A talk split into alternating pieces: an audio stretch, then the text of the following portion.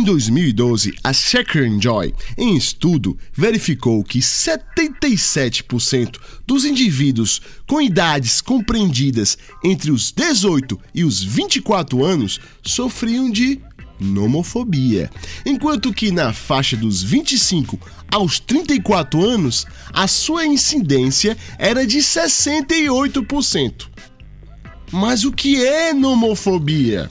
Você já saiu de casa e quando deparou-se que havia deixado o celular, retornou imediatamente?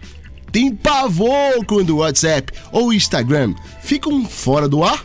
Então você sabe muito bem o que é nomofobia, pois você tem. Nomofobia, que vem da palavra inglesa no mobile, sem celular, é um transtorno psicológico recentemente caracterizado ligado à dependência tecnológica.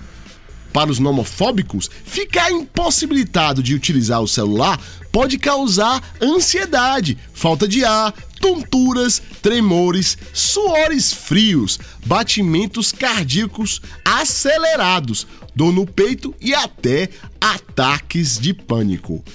Será que você tem também?